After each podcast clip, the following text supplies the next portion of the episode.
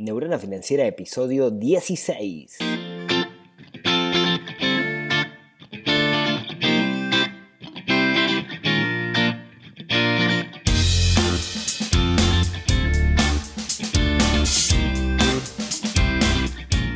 Bienvenidos a un nuevo episodio del podcast de Neurona Financiera, donde hablamos de finanzas personales, donde hablamos de inversión, donde descubrimos el sutil arte de dominar el dinero y no que el dinero nos domine a nosotros.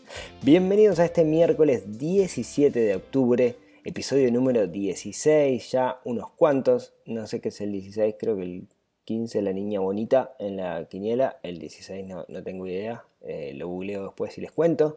Eh, un episodio hoy donde vamos a dedicarnos a preguntas. Me han llegado eh, un montón de preguntas todos estos días, las vengo guardando porque no he tenido tiempo de contestarlas una a una, así que hoy vamos a ver si nos da el tiempo para contestar todas ellas, así que vamos a meternos ya de lleno. Antes quiero agradecer, como siempre ustedes saben que a mí me gusta empezar los episodios agradeciendo, quiero agradecer a todas esas personas que piensa en los regalos y que no dejan todo a último momento y te terminan regalando cualquier cosa y se sacan el problema de arriba, ya sea para Navidad, ya sea para tu cumpleaños. Así que mi agradecimiento a todos aquellos que piensan los regalos y que planifican. Sobre esto escribí en esta semana en el, en el blog. Si quieren les dejo el link en las notas del programa para que, para que le peguen una mirada, pero va de la mano de que se viene Navidad. Yo sé que van a decir, vos, faltan dos meses, acabo de venir del shopping y están armando el arbolito, así que no estamos tan lejos. Empiecen a pensar en los regalos porque si no se les viene la noche. Y les cuento que, otra, antes de comenzar, les cuento que el próximo 20... Esperen que lo miro. El 25, sí, exactamente, el 25 voy a estar en la ciudad de San José. Estoy re contento porque me invitaron a participar en un evento en la ciudad de San José. A mí me encanta ir al interior. Estuve el fin de semana en Flores, pero ahí por, por disfrute nomás. Y, y esta semana voy a estar, esa semana, la semana el 25 en particular, voy a estar en un evento en San José que organiza la gente de Altech que es agro y logística y tecnología, todo mezclado, una empresa que las conozco hace un tiempito y hace unos cuantos años viene organizando un evento que sale muy, muy, muy bueno y este año me invitaron a dar una, ponencia, una charla de cierre, donde vamos a intentar hablar de, entender el sistema financiero para las personas, para las empresas y, cómo dominarlo. ¿sí? Así que es un evento creo que con costo eh, o, para empresas socias, pero en todo caso eh, después les dejo el link del evento en las notas del programa, los que están en San José. Eh, me avisan y yo les consigo cómo ir. Me encantaría eh, gente que esté por allá que, que vaya. Así que bueno, vamos a meternos de lleno en las preguntas. Ahí vamos. La primera, Patricio. Hola Rodrigo, espero que estés bien. Te escribo desde Buenos Aires y quería agradecerte por preocuparte por la crisis que estamos, que estamos pasando. De todas formas, eso no debe ser una excusa para el ahorro y aplicar todos tus consejos. Eso es verdad, digamos, ¿no? Porque lo que decís Patricio es muy, muy cierto, porque afuera siempre va a estar complicado, digamos, es difícil en que te diga, no, acá va todo muy bien. Siempre lo de afuera es complicado, igual de todas formas tenemos que que considerar preocuparnos por nuestras finanzas sin importar cómo esté el ecosistema. A veces más fácil, a veces más difícil. Mi consulta es por el colchón de seguridad y la moneda en que debería tenerlo. Yo cobro en pesos argentinos y cada vez, me, cada mes que los tengo guardados pierden más valor. ¿Tengo que comprar dólares aunque ahora esté caro? Pensar en otra moneda como el euro. Me mudo a Uruguay para tener unidades indexadas. Espero que me puedas orientar. Gracias por todo lo que haces. Seguí con eso. Un abrazo, Patricio. Postdata, aunque no lo creas, el consejo que más uso tuyo es el de la implementación de escuchar podcast. Ahora no paro y me está cambiando la vida a aprender todo el tiempo. Bueno, Patricio, primero, es verdad, escuchar podcast es increíble. Yo escucho podcast todo el tiempo. Me subo al auto y ya no escucho más música, sino que podcast este, todo el tiempo. Digamos, cuando estoy haciendo cosas que no necesitan pensar, eh, podcast seguro. Bueno, vamos con tu pregunta. Eh, tenés un, hay un gran tema ahí, ¿no? Porque nosotros en Uruguay tenemos este concepto de la unidad indexada, ¿no? Que va cambiando con respecto a la inflación. Sin embargo, en Argentina no existe. En Chile hay algo que se llama la unidad de fomento, que es bastante parecido, pero en Argentina no hay. Entonces, aquellas personas que están en Argentina tienen un gran problema porque no tienen un refugio de valor, porque la moneda se viene devaluando, suben los precios. Entonces, ¿qué, qué puede hacer alguien? Bueno, hay plazos fijos en Argentina que están dando un 40% anual. Pero claro, si te metes en un plazo fijo, perdés liquidez. hasta dentro de un año no puedes sacar la plata. ¿sí? Entonces uno diría, ¿puedo comprar dólares? bueno, el dólar se viene, se viene evaluando, ahora medio que, que, se estancó un poco, pero em, con el diario del lunes es fácil darse cuenta que hay que comprar dólares, no sabemos si va a seguir esta tendencia. ¿sí? Entonces, en realidad, la, la solución es buscar el refugio de valor que vos puedas encontrar. Llámese un plazo fijo, llámese una inversión, existen fondos de inversión que te aseguran cierta rentabilidad, pero lo peor que puedes hacer hoy es guardarlo en pesos argentinos. Si apuntás al dólar u otra moneda, estás especulando, estás partiendo de la base de que le va a terminar ganando esa moneda al, al peso argentino, cosa que en el pasado reciente pasó. Mm, todos los analistas dicen que va a seguir pasando a futuro, pero no tenemos la bola de cristal que lo pueda determinar. ¿sí? Así que no te estoy respondiendo a la pregunta, como, como verás, eh, eh, es una, decisión complicada porque si te vas por el lado del dólar especulás, pero ahí depende un poco de tu, tu aversión al riesgo, eh, porque no sabemos, nuevamente no sabemos qué es lo que va a pasar. Así que bueno, mucha suerte con eso. Bichate los plazos fijos. Si, no necesitas la plata en este momento, la puedes tener guardada. Un 40% es una buena opción. Mercado Libre también ahora permite invertir al 30 y algo por ciento de rentabilidad. Eh, dejo si quieres un, link en la nota del programa de, la noticia donde hablo de, ese tema. ¿Sí? Así que bueno, Patricio, saludos a todos los hermanos argentinos y, mucha suerte y estoy seguro que estas van a salir como, como siempre han salido. Bueno, Ana, Ana me dice, hola Rodrigo, ¿cómo estás? Primero que nada te agradezco la generosidad y ganas que pones para compartir tus conocimientos y ayudar a las personas en sus finanzas. Por favor, esto es lo que a mí me mueve. Mi norte está en esto, así que no te preocupes, lo, disfruto mucho. Quería hacerte una consulta y compartirte un poco mi situación. Me encanta cuando me cuentan historias, así que vamos con la historia. Mi esposo y yo estamos casados hace cuatro años. Nuestros ingresos suman en total aproximadamente 65 mil pesos líquidos. No estamos muy bien financieramente, por eso te contacto. Estamos en este mes tratando de liquidar las cuentas con la tarjeta de crédito. Tenemos dos. Ya para el próximo mes vendrán 10 mil pesos más o menos a pagar y ya en tres meses más quedarían a cero. Si no, hacemos más compras, claramente. El tema es que debemos a mis padres más o menos 3 mil dólares por un préstamo para la compra de un auto. Al principio le fuimos pagando sin problema, pero después, este año, al mudarnos un apto con un alquiler más alto, se nos complicó irles pagando. Ellos no tienen problemas que se los paguemos cuando podamos, pero queremos hacerlo lo antes posible. Los únicos ahorros que tenemos son aproximadamente 7 mil dólares en el BHU, en el plan Yo Ahorro. Están en unidades indexadas. Ya tenemos la antigüedad para poder comprar una casa, pero no hemos podido hacerlo por lo caro de las propiedades. Es un tema que nos ha tenido bastante frustrados. Frente a esto, mi esposo propone sacar 3 mil dólares de la cuenta y sanear la deuda con mis padres dejándolos a cero y de ahí seguir ahorrando. Yo no sé si es buena opción porque perderíamos la antigüedad, etc. Por otro lado, se nos hace difícil, como te conté, disciplinarnos y poder llevar al día, de pago, eh, al día el pago de la deuda. Perdón. Bueno, esa sería la consulta. ¿Qué te parecería lo más conveniente? Muchísimas gracias de antemano porque aunque no puedas responder esta consulta, tu página me ha ayudado mucho. Saludos. Bueno, Ana, a ver, varios, varios, varios temas que hay acá. Primero, ojo con las deudas familiares. ¿sí? Em, alguien decía, si le prestas plata a un amigo, pensá que la amistad valga más que ese dinero, porque es eventual que eh, puede pasar que no te lo preste. No, dejes de tener un amigo por, plata que le prestaste. Así que tener mucho cuidado cuando le pedimos plata a alguien, eh, porque puede romper esa relación. O sea, si tus padres te prestaron ese dinero, no es el caso, pero quizás estén dispuestos a perder ese dinero. ¿sí? Estén, estén dispuestos a, que no se, los, no se devuelvan. Claro, eh, el honor, de cierta forma, nos, nos, impide, digamos, el, hacerlo. Así que empecemos por eso. Una ventaja del préstamo familiar es que no tiene intereses. ¿no? O sea, te prestan los 3 mil dólares, devolves los 3 mil dólares, a menos que hayas pactado un interés, pero, pero no lo creo. Entonces, en realidad ahí tenés, si, si, si, a ver, vamos nuevo. Ahí, digamos, vas a tener dentro de unos meses 10 mil pesos que te van a quedar. Los 10 mil pesos de la deuda, digamos, tú lo estás pagando con cierta cantidad de dinero y esa cantidad de dinero te va a sobrar. ¿Qué pasa si ese dinero construís la disciplina para guardarlo como si estuvieras pagando la deuda de la tarjeta de crédito, pero en vez de pagar la deuda de la tarjeta de crédito, lo guardas para pagarla a tus padres. Eso sería la mejor opción. Ahora, si no pueden tener la disciplina para eso, ahí van a tener que tomar una decisión re importante, que es decir, ¿qué me importa más? ¿La casa el, digamos, el dinero que estás ahorrando en el BHU o pagarle lo antes posible a mi familia ese dinero.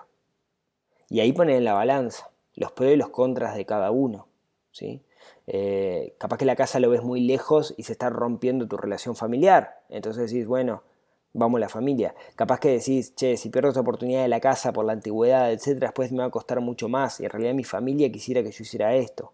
Quisiera que yo me, enfocara en la casa. Entonces, me parece que por lejos lo mejor es, ahora cuando saldes la tarjeta de crédito, construir la disciplina de guardar ese dinero y lo vayas pagando de a poco a tus padres. ¿sí? Me parece que eso sería, sería lo mejor. Em, claramente, digamos, en estas cosas hay que meterse en los zapatos del otro y, no tengo la suficiente información del contexto como para saberlo, ¿no? Pero, pero bueno, em, tú deberás tomar la decisión y pensar eso, que es más importante, saldar la deuda o em, el proyecto de casa, por más que esté distante, pensá que si le pagas a tu familia te vas a alejar un poquito más. Así que yo te invito a que construyas la disciplina de guardar el dinero de la tarjeta de crédito para eso. Bueno, vamos con la siguiente. Muchísimas, primero que nada, Ana, muchísimas gracias por la pregunta y, gracias por contar tu historia, porque me parece que de todas esas historias podemos aprender todos. Vamos con Bruno. Eh, hola Rodrigo. Hola Bruno. Eh, primero que nada, muchas gracias por todo lo que me enseñaste. Por favor, me alegro que hayas aprendido algo. Eh, vengo al full con el podcast. Cada miércoles estoy a la espera de un nuevo capítulo. Tengo una consulta que me hizo mi vieja que no logro contestarle claramente.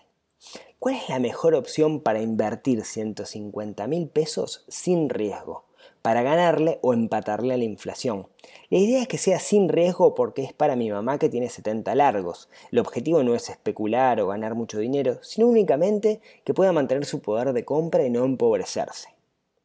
Bueno, primero que nada, primero, primero que nada. Inversión sin riesgo, eh, siempre hay riesgo porque el dinero sale de tu mano y cuando sale de tu mano hay riesgos. También tenés riesgo teniéndolo en tu mano, ¿no? Entonces no existe el concepto de invención sin riesgo. Aunque sea un poquitito, siempre un riesgo hay. ¿no? Te metes en algo del Estado y quiebra el Estado, no lo sabes. Entonces, eh, lo otro es no hacer nada teniendo los 150 mil pesos en pesos. No hacer nada es lo peor que puede, pasar, porque ahí sí estás perdiendo valor de dinero seguro. ¿sí? No tengo muy claro para qué es el dinero, cuándo lo quiere usar, si es una reserva, si lo quiere para comprar algo, y eso definiría un par de cosas. Pero bueno, vamos a seguir con lo que vos me decís. Estuve averiguando bastante y estas son las opciones que encontré. Abrir una cuenta en unidades indexadas con el BBVA, por ejemplo, te cobran 2% del monto total, cosa que me parece un disparate. De arranque ya estás perdiendo 3 mil pesos. La idea es ganar, no perder. Totalmente de acuerdo contigo. Em, te recomiendo que te des una vuelta por la página Scotiabank, porque si no me equivoco, Scotiabank te compra 100 unidades mm, eh, indexadas mensuales, son 400 pesos. No sé si ese, ese 2% es anual, porque si es anual en realidad es más barato que el, que el Scotia, el BBVA. Así que tenlo presente. Igual que hagas eso es más barato, o sea, perdés menos que tener los 150 mil pesos en el banco en pesos uruguayos. Eh, lo perdés, digamos. Es un disparate de 2%, estamos de acuerdo, pero si no haces nada, estás perdiendo más. Te decías, abrir una cuenta de ahorro con el Fondo de Protección de, Sura. ¿Hay costos de entrada? No, no hay. Te cobran un 2% sobre el total del fondo anual. Eh, parece que le logran ganar a la inflación y que además el riesgo es bajo porque es un fondo diversificado. Sí, invierten en letras, invierten en, bonos. Justo pasó este, este, mes que tuvo una bajada importante y después repuntó y volvió a la senda de crecimiento, pero eh, si, si, digamos, tuvo una, siempre es bastante constante, pero esta vez tuvo una varianza bastante complicada, digamos, ¿no? Mucha gente se salió de ahí porque se asustó y en realidad tomó una muy mala decisión, ¿sí? Yo yo uso el, fondo de Sura, digamos, para, para, mi fondo de reserva, digamos, lo, he contado en varias, oportunidades. Em, me parece un disparate el 2% que te cobran, pero no he encontrado nada mejor y como vos decís, en, términos netos le gana un poquito a la inflación. ¿sí? Em, de nuevo, tiene riesgo, ¿no? Eh, por ejemplo, esta bajada que tuvo hace unos días es un riesgo. Entonces hay que saber que inversión siempre va de la mano con riesgo. Y después decías Invertir con Bengochea, por ejemplo, en letras de regulación monetaria o bonos.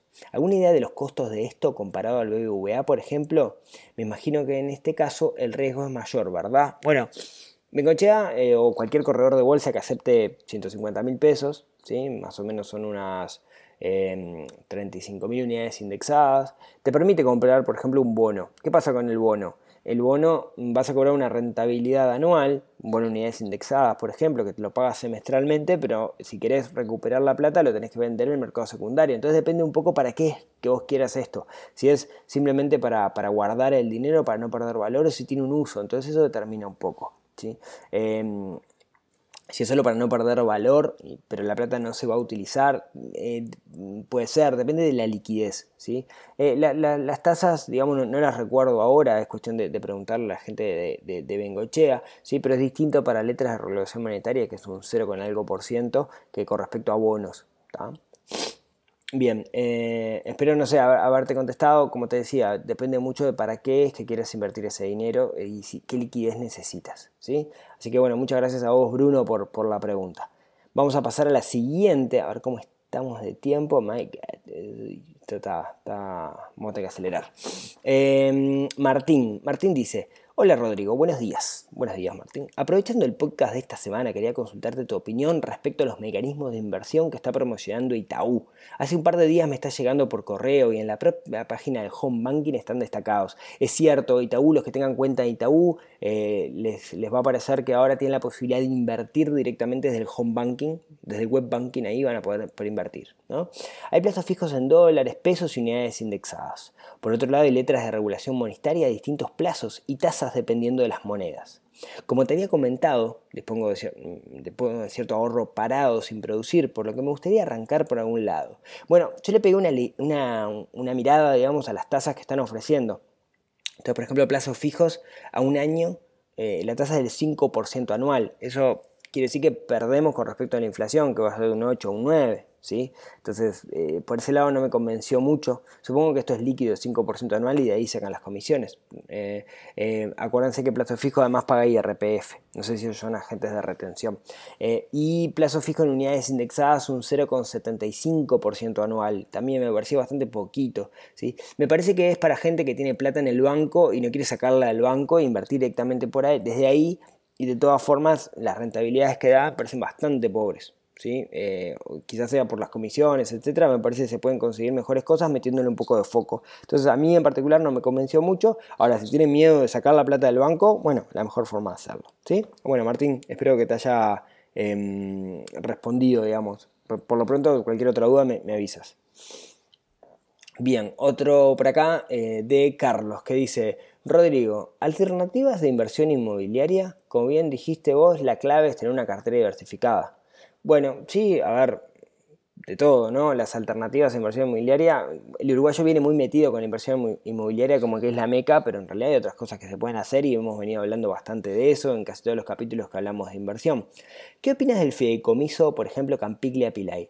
A mí en lo personal no me gusta Campiglia Pilay. Campiglia Pilay uno compra cuotapartes de edificios, ¿sí? o sea, tiene dos visiones. Una es la visión de compro un apartamento y la otra es la visión de inversión, donde compro cuotapartes de, de proyectos inmobiliarios que se van valuando por arriba del índice de la construcción o usando el índice de la construcción que sube usualmente un poquito más que la unidad indexada. ¿Qué es lo que pasa? Que si yo quiero salir antes de los 20 años, se lo tengo que vender a alguien y tiene que haber alguien dispuesto a comprarlo. Y eso es lo que me han comentado en Capilla Play, que a veces no tenés esa, esa libertad, digamos, ¿no? Hay gente que se ha clavado, quiere salir y no puede. Les recomiendo que lean el foro que hay bastantes comentarios al respecto. Bien, Carlos, espero haberte eh, respondido por, por, ese lado. Ah, también me preguntaba si estamos a punto de una ruptura de burbuja inmobiliaria. Yo no sé si hay una burbuja inmobiliaria, digamos, ¿no? Eh, acá siempre me remito a Federico Comesaña, que hace análisis de datos, que él dice, la cantidad de horas trabajadas para comprar un inmueble sigue siendo la misma. O sea, no es que estemos en una burbuja. Bien, vamos a pasar a la siguiente que no noté de quién era, pero lo siento, se copié mal, se ve, y no, no puse quién era, pero vamos, dice esto. Rodrigo, ¿cómo estás? Muy bien. Muy buenos todos los podcasts, en especial el penúltimo del interés compuesto, y de eso te quiero hablar. En mi círculo de amistades y colegas, como, perdón, antes paréntesis, este, esto corresponde a un capítulo de hace unas cuantas semanas, no, no es el último. ¿sí? Vengo, vengo, como les decía, vengo con delay. En mi círculo de amistades y colegas, casi todos ingenieros, estamos un poco descontentos con el futuro de la caja profesional. Y en yo en lo personal invierto en SPY, que es el índice Standard Poor's, Sura, y estuve evaluando el seguro de renta del Banco de Seguro del Estado, pero sin duda que se puede obtener mejores beneficios en otras cosas. Lo hemos charlado, es cierto. El tema es, el tema es donde todos estamos buscando y no encontramos nada para ejecutar el interés compuesto, diversificando el ahorro para el retiro. En algunos casos varios hemos renunciado a la caja profesional. Me gustaría pedirte, porque es inquietud en todos los ambientes que me muevo, que me consulten eso, no soy ninguna luz pero conozco y opero los instrumentos, de qué forma podrías invertir, digamos, 20 mil pesos mensuales para retiro sin contar con Sura o SPY, que es lo más conocido para ganarle a la rentabilidad que da el seguro del Banco de Seguros del Estado. Quizás veas esto como algo muy puntual, pero es una consulta recurrente. Quedó muy larga la pregunta, pero creo que se entiende. Bueno, a ver, amigo que no anoté el nombre y te pido disculpas. Excelente esta pregunta. Es tan excelente que la vengo pensando hace días. Me, encantaría poder decir, bueno, tengo 20 mil pesos, eh, todos los meses me sobran 20 mil pesos. ¿Qué hago para asegurarme una jubilación con esos 20 mil pesos? Em, la estoy pensando, digamos, o sea, seguramente escribo un artículo o hago un episodio exclusivo de este tema porque me parece que no da para, para, para hablarlo en unos minutos, pero es un tema interesantísimo en realidad. Creo que lo único que puedo decir es que no hay algo, digamos, que metas la plata y te olvides. O al menos yo no creo que haya algo que, metamos la plata y nos olvidemos, sino que la tenemos que trabajar y nosotros tenemos que ponerle foco. Entonces, voy a escribir un artículo al respecto, eh, no sé cuándo, pero, pero, pero eh, stay tuned, que, en estos días, digamos, le, respondo. Eh, y me encantó la pregunta, realmente, y si no le respondo rápido es porque la quiero pensar mucho en un plan para eso. Bien, vamos con algunas más ¿Cómo estamos de tiempo? Hoy ya estamos pasados. Bueno, Gustavo me dice, buenos días, buenas tardes. Quiero aprender cómo se calcula la compra de un bono global en dólares. Lo mínimo para invertir es de 10.000, pero como a veces están por encima de la par, quisiera saber cuánto dinero necesito para comprar un bono. Ejemplo, si el valor nominal es 10.000 y el precio es de 105, ¿cuánto dinero me cuesta comprar ese bono? ¿Qué cálculos tengo que hacer para saber lo que, lo que debo invertir? Bien, eh, yo lo que hago, digamos, es, eh, eh, si dice el, mínimo para invertir es 5 mil dólares, voy y le digo, dame 5 mil dólares de este bono. no me preocupa el, qué valor queda. Si, si la par es de, perdón, si el valor está en 105, 110, 120 o 200, yo voy con mis 5 mil dólares y le digo, dame 5 mil dólares de bono. Como quien dice, dame 5 mil dólares de papas. Entonces no, me preocupo, digamos, con, con ese cálculo. No, no, sé cuántas unidades de bono tengo. Lo que sé es cuánto dinero tengo. ¿bien? Eh, por otro lado, otra consulta, en estas épocas de inflación, tanto en pesos como en dólares, ¿qué opción es más recomendable? ¿Bonos en dólares o notas del tesoro unidad indexada? Ojalá lo supiera. Eh, bonos en dólares, no Uruguay porque pagan re poquito y, notas del tesoro, en realidad ahí depende, pero necesitamos ver el futuro necesitamos saber qué va a pasar, si la inflación le va a ganar a la cotización del dólar. Así que, eh, como no puedo hacer futurología, lo que se puede intentar hacer es tener un portafolio diversificado con ambas cosas. ¿sí? Así que bueno, espero Gustavo haberte aclarado un poquito y cualquier cosa lo seguimos charlando. Vamos, que me quedan pocas. Martín. Martín me dice, hola Rodrigo, ¿cómo va? Muy bien. Te cuento que tengo un fondo en Sura, pero la verdad no está rindiendo mucho. Hace un mes empecé a poner un poco a Kiena. Me proyecto un 17% anual más o menos con un portafolio multimedia, empresas de videojuegos y entretenimientos. ¿Qué te parece Kiena? Bueno, Kiena es, para los que no sepan, un robo-advisor. ¿sí? Un robo-advisor es una empresa que opera en bolsa, pero es un robot el que opera en bolsa. Básicamente toma eh, el pasado toma las, toma las cotizaciones y las reacciones de la bolsa en el pasado y utiliza eso para determinar el futuro. Em, yo no opero en Kiena, conozco gente que está operando en Kiena, le está yendo bien. Digamos, ahí lo que tenés que asumir es el riesgo y el riesgo es la variabilidad. O sea, el riesgo es que por momentos puedes estar abajo y después puedes estar arriba. Eh, hace tiempo que organizamos en su momento el primer meetup fue con la gente de Kiena y yo tengo pendiente organizar otro porque ha cambiado bastante la plataforma desde entonces. Eh, les aviso, digamos, pero la idea es organizar un meetup con, con ellos, ¿sí? con, con Nicolás Galarza, que es el CEO de Kiena. Bueno, Martín, espero, gracias por la pregunta y perdona por lo pobre de la, de, la respuesta. Y el último, porque estamos recontrapasados. Eh, Patricio. Patricio me dice, hola Rodrigo, ¿qué tal? Mi nombre es Patricio, tengo 20 años. Es la primera vez que te escribo y te escuchas unas semanas desde que encontré en Spotify. Te escucho en el Bondi, ya que tengo una hora de viaje para ir a Montevideo. Este capítulo te viene ideal porque va a quedar como media hora. Soy estudiante de economía a tiempo completo y la verdad que me fascinan todos los temas que abordas. Te doy las gracias por el valor que aportas y tu tiempo. Ya he escuchado los podcasts de preguntas y quiero dejar la mía. Me interesa mucho la inversión, ya sea el mercado de bolsa o de divisas, y quiero empezar a hacerlo para pagar gastos y empezar a ahorrar. Actualmente estoy leyendo el libro de Tony Robbins, Dinero eh, domina el juego, o domina el juego del dinero, en el cual he aprendido bastante y tus podcasts no se alejan de su contenido. Bueno, me está poniendo a nivel de, Tony Robbins, es alabo, ¿no? Este, muchas gracias, muchas gracias, pero no, estoy, estoy, estoy lejos, Patricio, de eso. Mis preguntas. ¿Dónde pueden empezar a invertir en Uruguay? ¿Webs, brokers o no? ¿Es posible mediante el mercado de inversiones vivir de eso? ¿Cuál es tu experiencia? ¿En qué se invierte? Quisiera empezar de a poco, capital, aunque no tengo problemas económicos. Espero respuesta, gracias por tu tiempo y no lo dejes. Arriba. Bueno, Patricia, a ver si te puedo responder rapidito.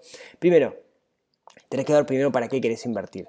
Si querés vivir de tus inversiones, ¿no? Pensá lo siguiente, digamos, ¿no? Si querés vivir de tus inversiones, vos obtenés como mucho, y vamos a en dólares, hacer las cuentas y sacarle algunos ceros. Si querés tener, si vos vivís con mil dólares mensuales, ¿no? Ponele, sos, sos, económico, vivís con mil dólares mensuales, ¿no? 12 mil dólares al año, tenés que tener algo que te dé la rentabilidad de 12 mil dólares al año. O sea, yo tengo que tener 120 mil dólares invertidos al 10% anual seguro para que me dé 12 mil dólares al año. Entonces, para vivir de, solo del resultado de las inversiones, no, vas a obtener 10% de rentabilidad, ya de, prima, digamos. Entonces, para vivir solo de inversiones, tenés que tener mucha plata. A menos que te quieras dedicar a hacer cosas como el trading, donde también mucha gente pierde dinero, pero es un trabajo tiempo completo. Entonces, eh, yo lo que recomiendo es, si vos querés eh, invertir en bolsa, lo primero es estudiar. Primero hacer cursos del tema. Eh, y ahí vas a ver cuáles son los mejores, en los cursos vas a ver cuáles son los mejores brokers. ¿Querés jugar mientras tanto? Bueno, conseguí create una cuenta en Itoro que te da cierta cantidad de dinero ficticia. Mi, consejo es que uses la cantidad de dinero que vos más o menos pensás invertir y empezás a invertir en algunos mecanismos que hay por ahí. Eh, pensando si querés hacer value investing, si querés hacer eh, análisis técnico.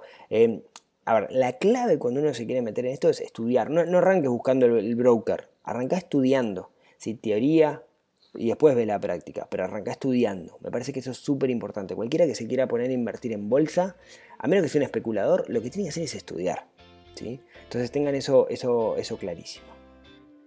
Bien, llegamos hasta acá. Uy, nos quedó larguísimo este episodio. Les pido, les pido mil disculpas porque quedó súper, súper largo, pero quería sacar todas estas dudas. Espero haber aclarado y si no, mil disculpas, como siempre, neuronafinanciera.com barra contacto y lo seguimos charlando, ¿sí? Así que como siempre, muchas gracias por haber escuchado hasta acá, muchas gracias por las 5 estrellas en iTunes, muchas gracias por los comentarios y me gusta en iVoox, eh, por todos los que comentan en el blog, eh, por, en el blog, no, en el blog, por todos los que escuchan Spotify. Recuerden si escuchan Spotify agregar a, sus bibliotecas, ¿sí? le pongan el corazoncito, así crece y más gente nos escucha. Y nos vemos, nos hablamos, nos escuchamos el próximo miércoles con otro episodio que nos ayude a desarrollar nuestra dormida neurona financiera. Hasta el miércoles.